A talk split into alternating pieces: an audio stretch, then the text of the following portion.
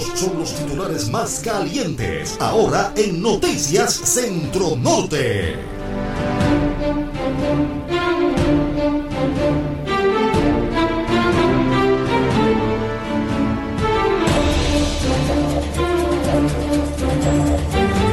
Muy buenos días amigas y amigos y bienvenidos a otra edición más de Noticias Centro Norte.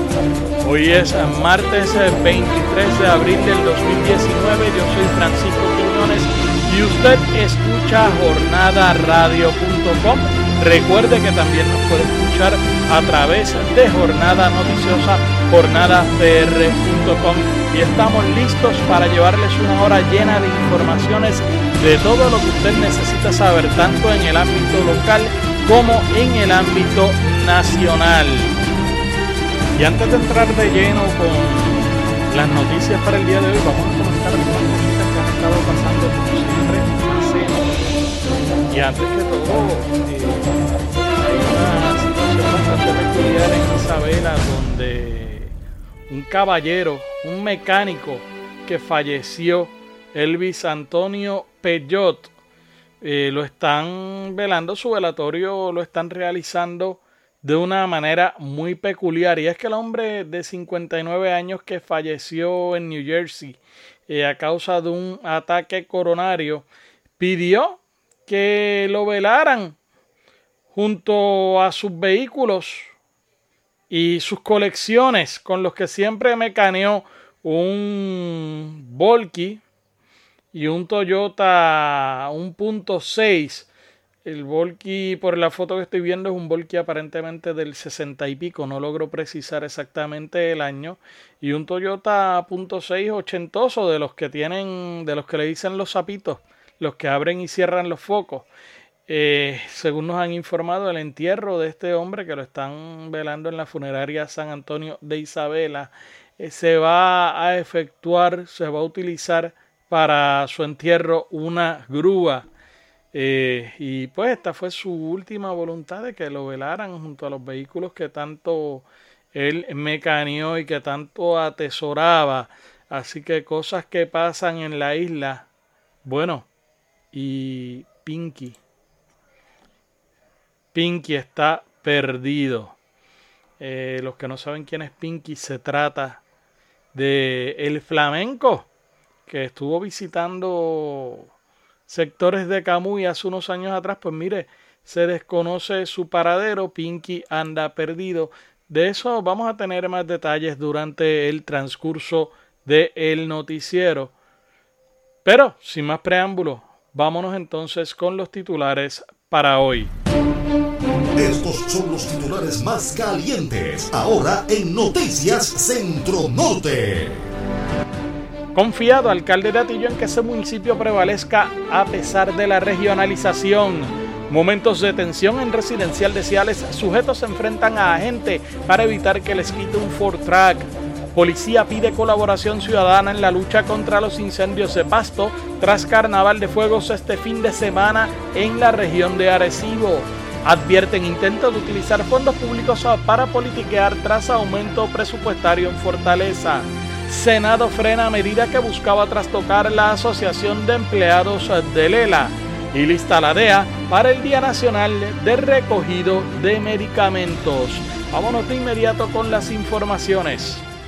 Este fin de semana el municipio de Atillo está inaugurando su paseo tablado allí en el, en el Gran Parque del Norte, el Gran Parque de los Niños. Con nosotros se encuentra el alcalde de Atillo, José Cheli Rodríguez, que nos va a estar dando más información sobre esto. Saludos, alcalde, y cuéntenos qué va a estar ocurriendo allí. Saludos, Francisco. Pues como muy bien dice, estamos coordinando todos los esfuerzos para inaugurar este próximo domingo 28 de abril, comenzando a las 10 de la mañana, lo que es el nuevo paseo tablado y mirador ubicado en el área de Río Mar, en el Parque del Norte de Atillo, que está ubicado en la carretera 119, la comunicancia entre Atillo y Camus y jurisdicción de Atillo. Eh, ahí vamos a tener esa inauguración que consiste de un, de un paseo tablado de alrededor de 400 pies eh, y un mirador de 30 pies de alto con tres balcones frente al río y el mar, entre la desembocadura, río y mar. Así que eso va a ser este domingo 28. Además vamos a tener un gran pasaje familiar es dedicado a nuestros niños y a la familia villana. Vamos a tener música, vamos a tener eh, atracciones para niños inflables, eh, vamos a tener también kayaks, carritos en el río eh, y otras atracciones completamente gratis. y esperamos a la asistencia de toda la familia villana. Ustedes habían construido un, un paseo tablado y me acuerdo que habíamos estado en una actividad donde se estuvo eh, realizando también una balseada y demás. ¿Qué pasó? ¿Que fue, se afectó por el huracán María? Que lo llevó María, lamentablemente. Eh, y este es el segundo tablado que se construye con, con el esfuerzo de nuestros empleados municipales, porque este proyecto es construido con la mano de obra de empleados municipales. Aquí no hay ningún contratista privado que está haciendo el proyecto y es preciso eh, verlo, la calidad de trabajo que han hecho estos compañeros que como muy bien tú dices es el segundo, pero este está construido un poco más atrás eh, y más alto para evitar la subida del río que puede afectarlo como lo afectó durante la huracán María y cualquier otro fenómeno como son las mareadas eh, altas que suceden en esa área. Así que eh, es un proyecto precioso, imponente frente a nuestros recursos naturales como es el río del mar y frente a un parque que es el que está de daño de 29 cuerdas eh, donde la asistencia es masiva todos los fines de semana. Ahí hay bicicletas de turismo también, eh, que dan carreritas a los niños y a las familias.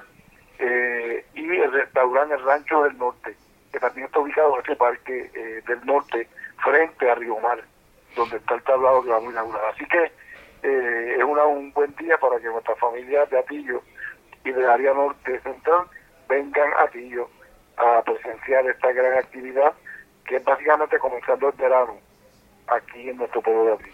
Yo paso mucho por allí eh, eh, y de hecho me encanta la vista cada vez que voy para, para esa zona hacia Camuy, hacia el área oeste, pues eh, me meto por el pueblo de Arecibo y sigo por, por todo el litoral costero. y de verdad que el parque se ve imponente, se ve bien bonito, llama a uno cuando uno pasa por allí. Usted me menciona algo, alcalde, que me llama la atención. yo recuerdo en mi niñez eh, que no ha pasado tanto tiempo de eso, eh, que por ejemplo eh, la guagua escolar, el conductor era un empleado municipal, las brigadas de obras públicas que bacheaban y tapaban pues eran empleados de obras públicas y así por el estilo. y usted me menciona que este trabajo lo hicieron los empleados municipales. Y ante la crisis municipal que se plantea, ¿esto es una alternativa que sean los eh, precisamente los municipios con sus brigadas los que retomen las obras porque se había recurrido desde hace un tiempo acá, se había proliferado a la contratación prácticamente para todo. Eso es así, eh, pero por ejemplo el municipio de Atillo ha sido así como tú muy bien dices, en muchas áreas del gobierno. Eh, ya no podemos estar dependiendo del gobierno estatal para hacer las cosas y con lo que viene pues hay que ser autónomo y individualizarse para poder realizar tareas. Y lo hacemos por muchos propósitos. Hay que economizar y no solamente economizar, sino que la calidad del trabajo que hacen estos trabajos eh, no se le puede pedir a nadie porque tienen una capacidad tremenda y, cuando vayas a ver el trabajo te vas a dar cuenta de las técnicas, la capacidad eh, y la calidad de ese trabajo que han hecho en ese tablado.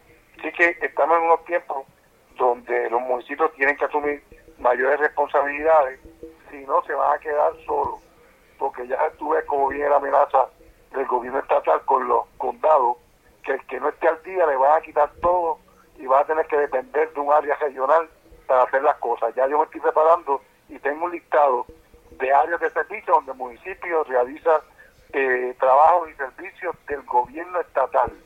Por ejemplo, tapamos hoyo todos los días, eh, ayudamos en la diferentes planteles escolares, eh, tenemos programas de amas de llave, que antes era más que el gobierno estatal el que rendía ese servicio.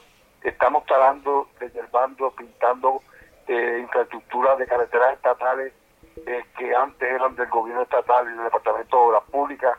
En fin, tenemos múltiples proyectos que antes eran del gobierno estatal que ha asumido el municipio. Yo me estoy preparando para tener eso bien claro y a la hora que venga el gobierno a decidir para dónde van los servicios, qué tiene cuál municipio, porque ya están haciendo estudios económicos y de servicio de cada cual, pues yo me estoy preparando para defender todo esto que estamos haciendo y que nuestra gente en Atillo mantenga esos servicios, pero dados por el gobierno municipal. Oiga, alcalde, eso de los condados eh, sigue siendo como que una cosa esotérica, porque todavía no han podido definir con exactitud qué es lo que quieren o qué es lo que pretenden. Y dentro de, de, una de esas muchas propuestas que lanzaron al aire, alguien habló de coger los municipios pequeños y anexarlos a los grandes o que se hicieran cargo los grandes, pero la realidad es que un municipio pequeño como Atillo tiene una, una actividad económica enorme y entonces no sería justo simplemente por el criterio de, de si es grande o no eh, tomar las determinaciones sin ver las finanzas. Eliminar municipios no se va jamás.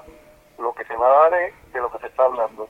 Eh, configurar y eh, redistribuir funciones en áreas regionales eh, y desde ahí dar servicios. Y, y según lo que el gobernador anunció, ya ellos han hecho estudios, los 78 municipios, ellos han dividido esos servicios en cuatro áreas. Eh, hay 32 aproximadamente municipios que van para un área de servicio con tantas funciones y agencias.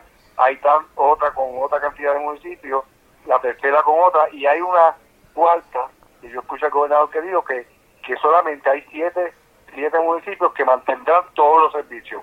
Ahí yo espero que esté el municipio de Atillo, eh, por todos los servicios que, como te dije, estamos ofreciendo y que estoy haciendo ya esta relación para defender esa gestión cuando tengamos que defenderla. Yo espero estar dentro de esos siete que van a mantener todos esos servicios y que ellos nos asistan con aportaciones económicas.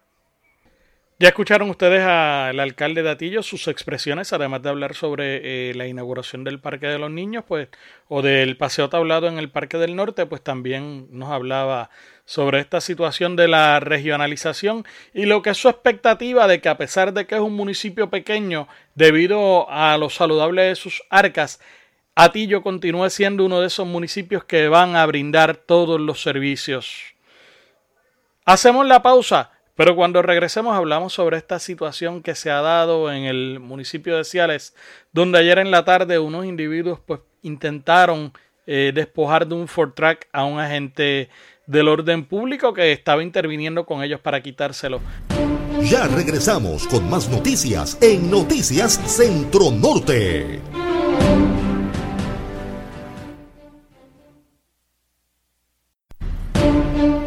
Vayas, que las noticias continúan en breve en Noticias Centro Norte. Regresamos a Noticias Centro Norte. Usted escucha jornadaradio.com. Yo soy Francisco Quiñones y antes de proseguir con las noticias, comentábamos en el día de ayer que estamos muy contentos porque inauguramos nuestra plataforma, nuestra propia plataforma radial digital que es jornadaradio.com. Así que si usted nos quiere escuchar, le recordamos que estamos en el aire de 6 y 30 a 7 y 30 de la mañana a través tanto de jornadaradio.com como de jornada noticiosa jornadapr.com. Para comunicarse con nosotros usted puede buscarnos en las redes sociales tanto en Facebook como Noticias Centro Norte como también en Twitter Centro Norte News y como siempre Jornada PR en Facebook, Jornada PR en Twitter y se comunica con nosotros también por correo electrónico a la dirección noticiascentronorte arroba jornadapr.com o simplemente noticias arroba jornadapr.com. Nosotros continuamos llevándole la misma cobertura de siempre, tanto en Noticias Centro Norte como en Jornada Noticiosa. Las informaciones que usted escucha aquí las lee en Jornada Noticiosa. Las informaciones que lee en Jornada Noticiosa también las puede escuchar aquí.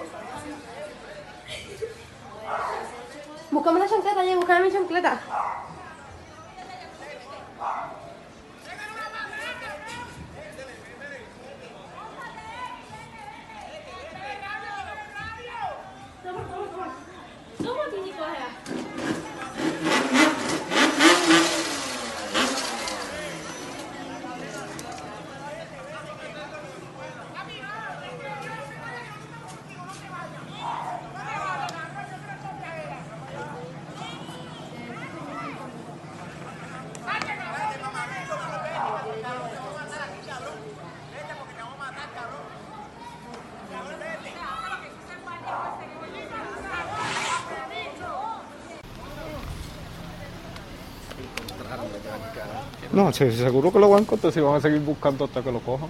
¿No pillaron material? ¿Qué?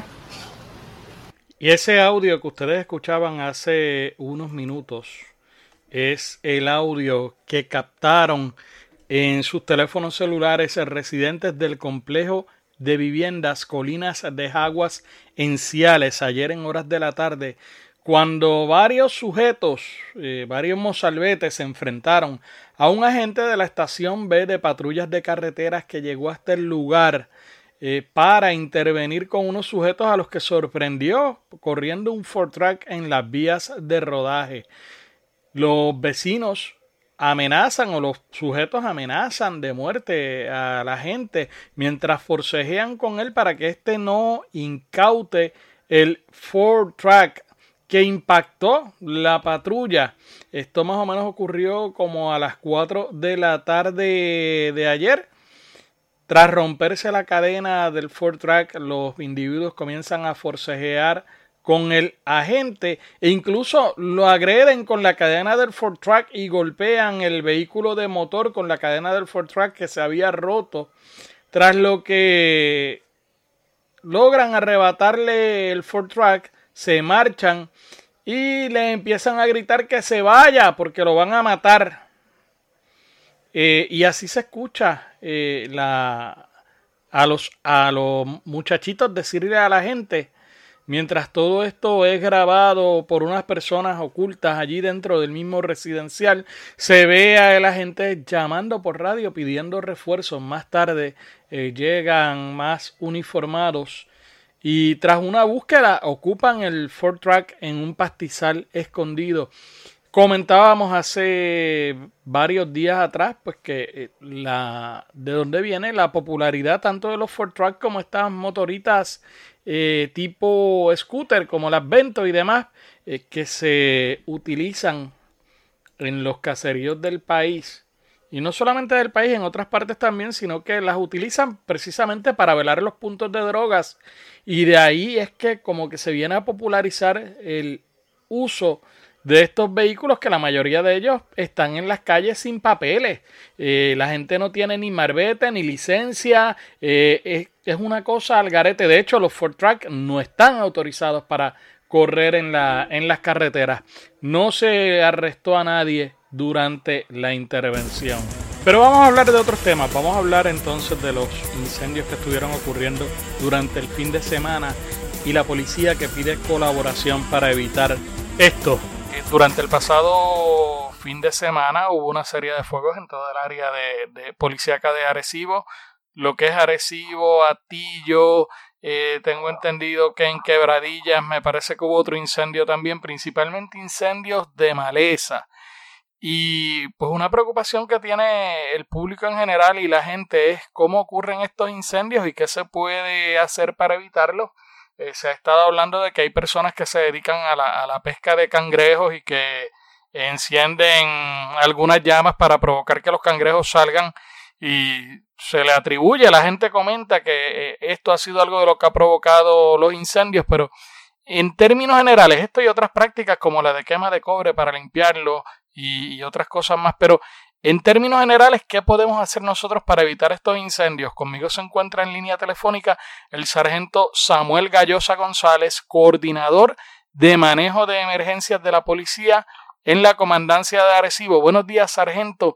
¿Cuál es la situación que hemos tenido y qué podemos hacer al respecto? Buenos días a usted y al público presente, ¿verdad? Eh, tenemos una, como usted bien menciona, tenemos, han ocurrido varios incendios incendio en el área norte, la región de Arecibo, y tenemos que, ¿verdad? Esperamos, estamos al público a que pueda contribuir, ¿verdad? Con el cuerpo policíaco y las diferentes entidades como bomberos, salud y otras, pueda contribuir para evitar esos incendios, ¿verdad? ¿Cómo, cómo soltamos al público? Los, estamos denunciando a toda aquella persona, ¿verdad? Que puedan denunciar a esa persona que, que crea vertederos clandestinos. Estas personas que no frecuentan el área común llegan allí con algún de la basura para, para lanzarlo en el lugar eh, y poder velar, ¿verdad? Mucho con nosotros, velar por su comunidad. Estos incendios han afectado drásticamente, ¿verdad? La, la, el área de la salud, lo que es salud en el área, en el área norte, por, la, por el humo que esto crea y lo tóxico que crea, ¿verdad?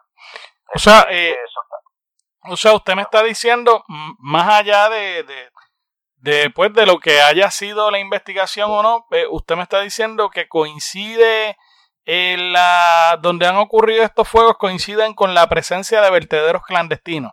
Correcto, correcto. Hemos encontrado, donde estuvimos en el área de Samanahoyo, hemos encontrado este número de basura lanzada en el lugar, cables, encontramos cables eléctricos en el lugar, eh, que dan, ¿verdad? Que nos preocupa, nos preocupa que, personas lanzando algún tipo de basura, ¿verdad? Y se haya convertido esto en un clase de vertedero clandestino.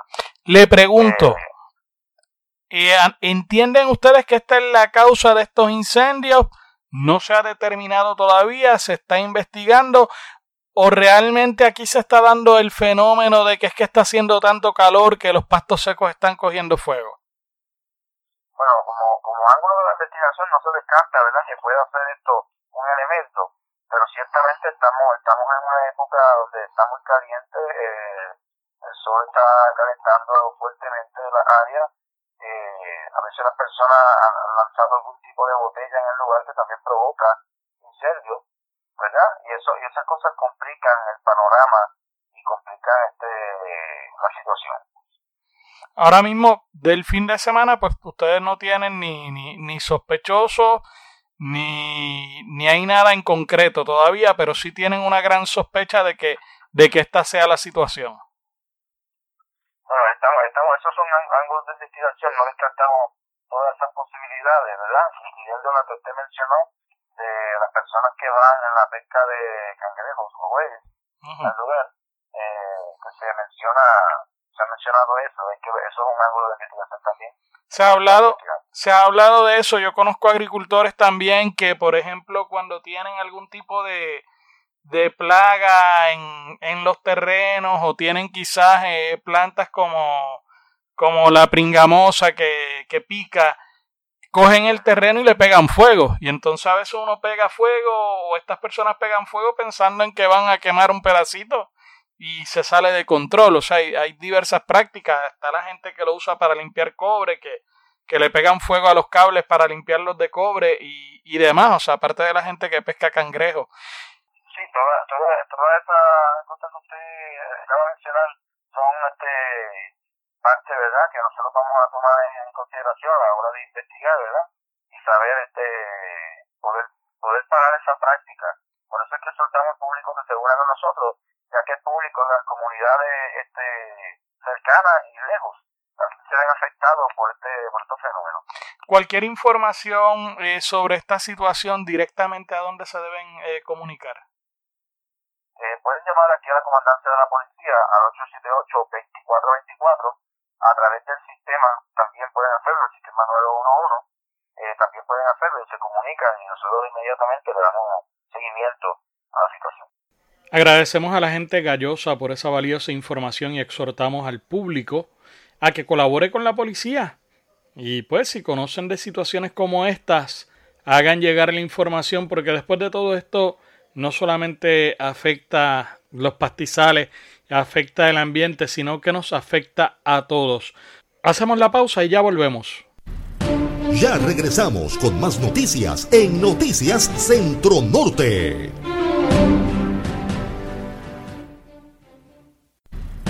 Ya regresamos con más noticias en Noticias Centro Norte. Les recordamos que usted escucha Noticias Centro Norte a través de jornadaradio.com y que también puede buscarnos en Jornada Noticiosa, jornadapr.com. Yo soy Francisco Quiñones, ya nuestro equipo de innovación digital encabezado por nuestro socio Federico Guzmán está trabajando en el desarrollo y más funciones de la plataforma de Jornada Radio y ya pronto nos va, nos va a poder escuchar a través de Tuning desde su teléfono inteligente, aunque ahora mismo lo puede hacer utilizando jornadaradio.com y utilizando el player que está en la página de Jornada Noticiosa, pero a través de Tuning lo va a poder hacer próximamente y durante el día. Eh, si se perdió el noticiario por la mañana, Jornada Radio tiene programación todo el día, tiene música variada, pronto van a estar entrando otros programas. Pero mientras tanto, si usted quiere escuchar el noticiario a otra hora, pues lo que tiene que hacer es buscarnos en Anchor. Anchor FM, usted entra ahí y ahí puede localizar el podcast del noticiario del día. Prosiguiendo con temas policíacos, un joven que convalecía en condición, en condición de cuidado en el Centro Médico de Río Piedras tras resultar herido de bala el 12 de abril en el barrio Cocos de Quebradillas falleció ayer en la madrugada. Los hechos en los que Edwin Valle Pérez, de 24 años, resultó herido de bala ocurrieron a eso de las 11.56 de la noche del viernes 12 en el sector Las Piedras del mencionado barrio. Según la versión preliminar de los hechos, alguien sin mediar palabras se le acercó al joven y le realizó varios disparos, alcanzándolo en la cabeza. Jornada Noticiosa supo que las autoridades investigan la relación de varios individuos con el que la víctima protagonizó un altercado en conexión con el crimen. Alegadamente, Valle Pérez se habría visto involucrado en un incidente en el que varias personas intentaron agredir a una fémina y el joven habría intervenido en defensa de ella. No está claro si el suceso ocurrió previo al crimen o la misma noche de los hechos. La policía ya tiene identificada a varias personas que se cree guardan relación con el incidente y se hallaban a la espera del desenlace de la condición de salud de la víctima para proceder con la posible erradicación de cargos contra los mismos, por lo que no se descarta que próximamente se estén produciendo varios arrestos. Con la muerte de Valle Pérez se elevó a 10 la cifra de asesinatos reportados en el área policíaca de Arecibo, cinco más que el año pasado a la misma fecha. Y el agente Carlos Rodríguez Rivera del precinto 107 de Arecibo bajo la supervisión del sargento Alex Novoa González y en unión a la fiscal Elizabeth Acevedo de la Fiscalía de Arecibo radicaron cargos por agresión, ley de armas y amenaza contra Ismael Matos Colón de 28 años, residente del pueblo de Arecibo. Los hechos que se le imputan a Matos Colón ocurrieron el lunes en horas de la tarde en el barrio Dominguito sector Los Colones del pueblo de Arecibo, donde el imputado agredió con un tubo de metal en la oreja y el rostro a Daniel Vargas González de 46 años, quien requirió cuatro puntos de sutura. Matos Colón al momento de los hechos se encontraba en probatoria con supervisión electrónica por violación a la Ley 8 de protección vehicular, escalamiento agravado, apropiación ilegal agravada y daños. Este fue llevado ante el juez Francisco Santiago del Tribunal de Primera Instancia de Arecibo, quien determinó causa para su arresto y le impuso una fianza global ascendente a 40 mil dólares, la que no prestó por lo que sería ingresado en la cárcel regional de Bayamón. La vista preliminar en su contra fue fijada para el 6 de mayo.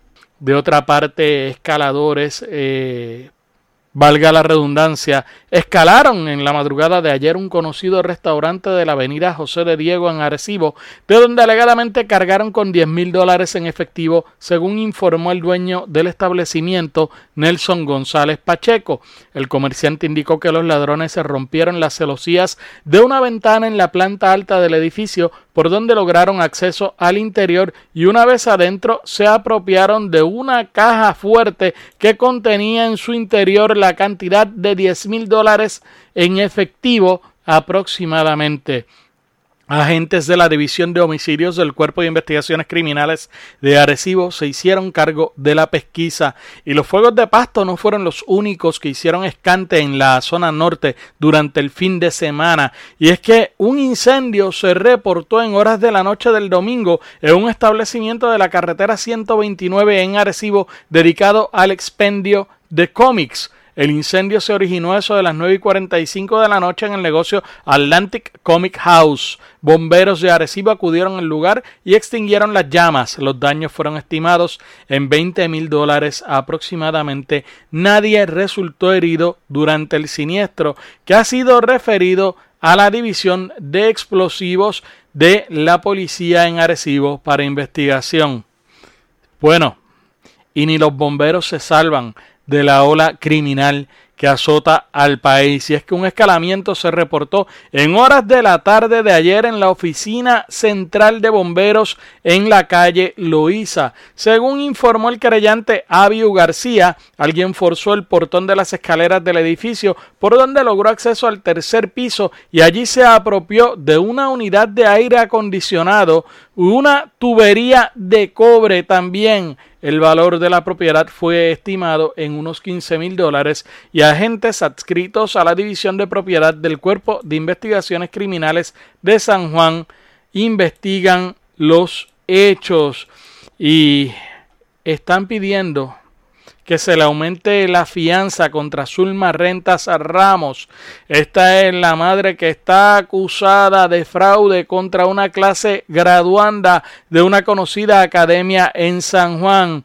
Según trascendió, la fiscalía no especificó de cuánto sería el aumento, pero la fiscal Iliana Agudo dijo que la solicitud de incrementar la misma se debe a que no quedaron conformes con la cantidad que se estableció en la vista en la que hallaron causa para arresto contra Rentas Ramos y le impusieron una fianza de 118 mil.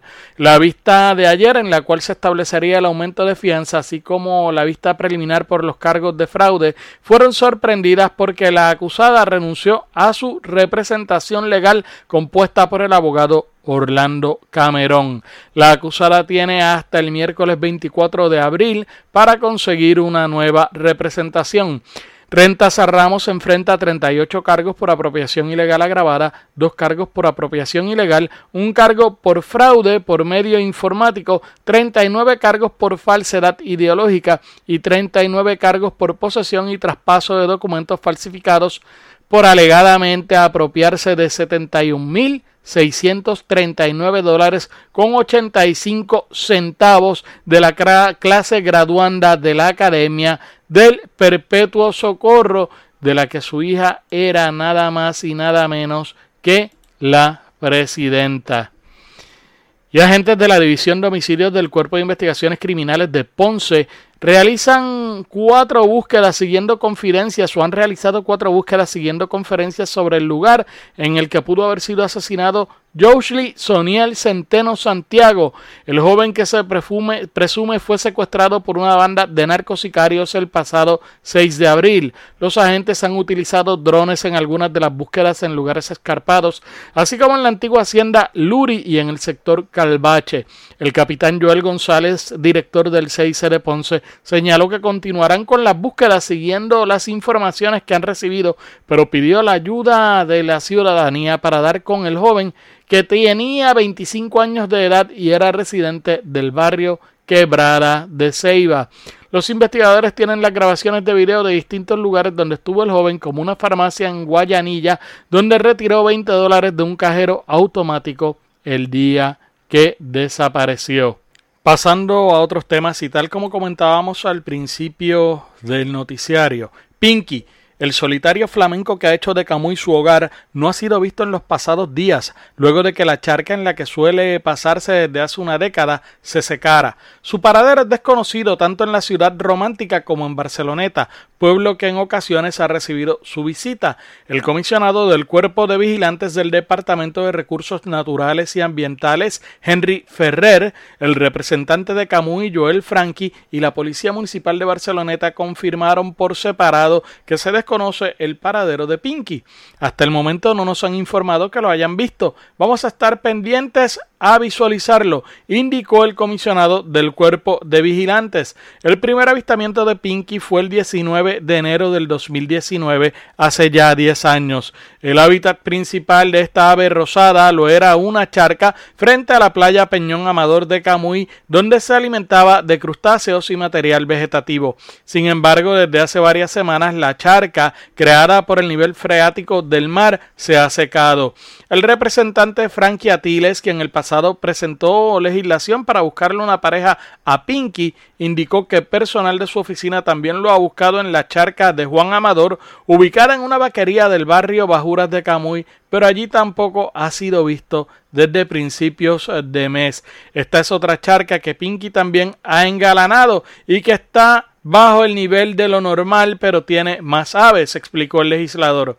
No es la primera vez que el flamenco desaparece. En mayo del pasado año se formó un revuelo cuando se aseguraba que había fallecido. No obstante, el ave fue encontrada en la vaquería vivita y coleando.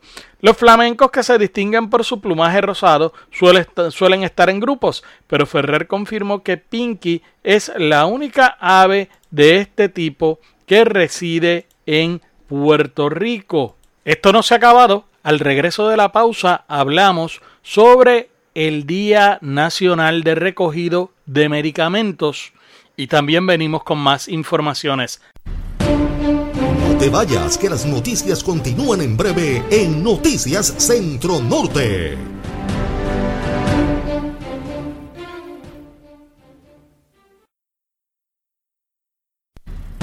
Ya regresamos con más noticias en Noticias Centro Norte.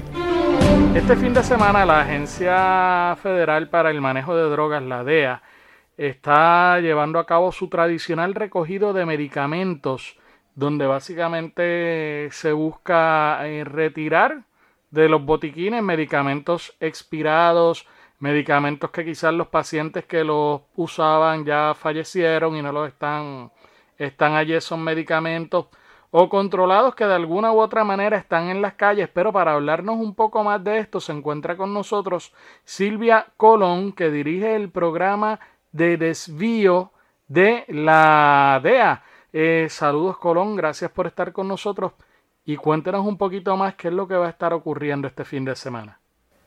Sí, gracias a ustedes por la invitación. Pues este próximo sábado, 27 de abril, eh, de 10 a.m. a 2 p.m., la DEA, en conjunto con entidades y grupos de la comunidad, eh, van a estar colaborando con nosotros para llevar a cabo lo que se conoce como el Día Nacional de Recogidos de Medicamentos del DEA. Dicha actividad se ha hecho por varios años, en esta ocasión va a ser la campaña número 17. El propósito de dicha este, iniciativa es proveerle a los residentes locales eh, un medio seguro, conveniente y responsable, ¿verdad?, para desechar sus medicamentos.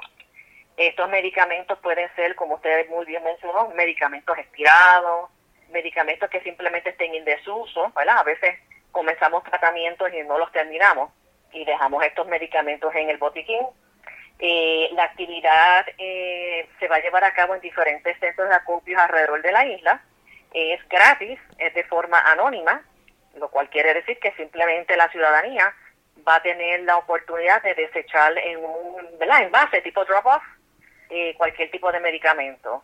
El ciudadano puede removerle ¿verdad? La, etiqueta si quiere frasco, puede vaciar los medicamentos en una bolsa de Ziploc, ¿verdad? Como opción, y simplemente pues desecharlos en la caja. ¿Por qué específicamente? Porque la función de la DEA no es, y yo me imagino que el propósito en sí no es recoger medicamentos. Específicamente, ¿por qué surge esta actividad eh, eh, nacional de recogido de medicamentos? Pues sí, la, actividad como tal surge como una forma en la que la DEA eh, está trabajando pues, para reducir eh, el, los medicamentos, en este caso, de prescripción de que son controlados, eh, que ahora mismo actualmente es el segundo, digamos, forma más común de drogadicción, superado por la marihuana. Y ante eso, pues la, la DEA se ha dedicado a hacer esta iniciativa, como le mencioné anteriormente, desde el 2010, para ir recogiendo ¿verdad? esos medicamentos porque se ha está documentado que los jóvenes, eh, usualmente por donde comienzan eh, sus problemas con la adicción, son estas sustancias controladas farmacéuticas que las encuentran en los botiquines de las casas, en su casa, en la de sus familiares y demás. Y entonces pues es, una de las iniciativas que tiene de la DEA pues para tratar de minimizar, ¿verdad? El que los jóvenes tengan acceso a esos medicamentos, a que ancianos también, eh, ¿verdad? Por, por equivocación se tomen un medicamento eh, que les pueda causar daño, al igual que los niños. Nosotros, eh, cuando digo nosotros, pues Puerto Rico y Estados Unidos tenemos un problema actualmente que es la crisis de, de opioides y de opiáceos. Y quizás pues cuando uno menciona opioides o, opiáceos, la gente piensa en la heroína, pero más allá de la heroína, hay un montón de, medicamentos que tienen componentes de, componentes químicos de esta sustancia y que de alguna manera introducen a la gente en la adicción y de hecho la, la plaga principal que tenemos ahora mismo es el fentanilo, que su uso original era un uso médico y entonces lo están usando en, en las calles y lo están distribuyendo eh, como si fuera heroína. Así que yo me imagino que esto es uno de los, de los targets que ustedes tienen también de, de reducir quizás la cantidad de medicamentos opioides y opiáceos que están en los botiquines y que pueden caer en manos equivocadas. Correcto, sí, pero como le mencioné anteriormente, o sea, todos estos medicamentos tienen un uso legítimo médico para todo paciente, ¿verdad?, que está recibiendo tratamiento bajo supervisión médica. Cuando esos medicamentos se utilizan fuera, ¿verdad?, de, una supervisión médica y estás abusando de ellas, te puede crear adicción. Y lo que se ha encontrado, como te mencioné, es que muchos jóvenes comienzan con los medicamentos de prescripción y luego entonces pasan, en este caso, digamos, como con la heroína pero comienzan con los medicamentos de prescripción, que muchos medicamentos de prescripción controlados eh, son eh, medicamentos para los dolores, ¿verdad? Que tienen como, como su base el opio también, ¿verdad? Y la morfina, que son tan adictivos como, como una sustancia controlada ilegal si no se maneja, ¿verdad? De, la forma normal y corriente. Y como te mencioné, este, la, el uso no médico de estas este, sustancias controladas es la segunda forma más común de drogadicción a nivel nacional. estamos hablando de todo Estados Unidos, incluyendo Puerto Rico y las Islas Vírgenes. Colón, debe haber gente preguntándose en sus hogares, una vez que ellos entregan estos medicamentos, ¿qué pasa con ellos? Sí, una vez nosotros terminamos la actividad, la misma caja donde ellos depositan voluntariamente esos medicamentos, esas cajas se sellan y luego se incineran. O sea, por eso que decimos que es de forma gratuita y anónima. No se está buscando información, la caja así, mismo se sella al final del día y luego se, se, dispone de ella por el método de incineración. Y esto se pone en unos lugares públicos, pero obviamente me imagino que tiene, que ustedes tienen unos controles para asegurarse de que todas las cajas lleguen eh, a manos de la DEA y que se dispongan. Le pregunto, las personas entonces que vayan, que identifiquen estos medicamentos y que decidan disponer de ellos, ¿a dónde los pueden llevar el sábado? Pues mira, en Puerto Rico va a haber aproximadamente, entiendo que 39 centros de recolección a través de la isla. Esos centros de recolección eh, pueden, hay dos formas de, localizarlo. Uno, visitando la página de www.dea.gov. Ahí va a ver entonces el icono que dice DEA National Take Back Day el ciudadano puede ingresar su apartado a postar y le va entonces a indicar cuáles cuáles son los diferentes centros de acopio más cercanos a su área. En adición a eso, tenemos un número 800, eh, que es el 1-800-882-9539. Y tenemos un número también aquí local en Puerto Rico, que es el 571-362-4700. Amigos, ya lo saben, si usted tiene medicamentos expirados en su botiquín, tratamientos que usted utilizó y no los completó, medicamentos que eran de otra persona que ya no está o que falleció, o simplemente cualquier medicamento que usted no está utilizando. El sábado es la oportunidad y unos sitios preestablecidos. Hay una cadena de farmacias que está colaborando con esta gente. Usted los lleva a esos sitios los depositan en una caja que ellos tienen, que esa caja tiene un control para asegurarse que esos medicamentos van a llegar al lugar donde van a ser incinerados y ahí usted dispone de ellos. No los deje en el botiquín, no los tire al zafacón, no se los dé a nadie. A veces nosotros tenemos la costumbre de, de automedicarnos y de también de recetarle a otras personas eh, cosas que nos recetaron a nosotros en algún momento que estuvimos enfermos y entonces usted ve que la gente se pasa los medicamentos o van al botiquín, encuentran un medicamento que era para otra cosa y sienten algo ahora y lo usan para atender esa situación y ese tipo de situaciones. No eche los medicamentos al zafacón, llévelos a que sean, a que se dispongan de ellos de manera apropiada también un consejito que nos dan los amigos de la DEA y que es lo que recomienda la FDA. Si usted tiene un medicamento que ya no está usando por la razón que sea, por lo menos pastillas, usted coge esas pastillas, las tritura, las mezcla con borras de café, las mete en una bolsa sellada, triturada con las bolsas, con las borras de café y entonces así dispone de ellas en los zafacones porque es mucho más difícil que alguien trate de llevarse esos medicamentos de los zafacones. Pero nada, todo esto es parte del esfuerzo que se está haciendo para controlar la epidemia de opiáceos y opioides que hay en nuestro país y en los Estados Unidos y también para evitar la automedicación, la adicción a sustancias controladas por la experimentación con medicamentos y demás. Así que aproveche este sábado para la disposición de los medicamentos.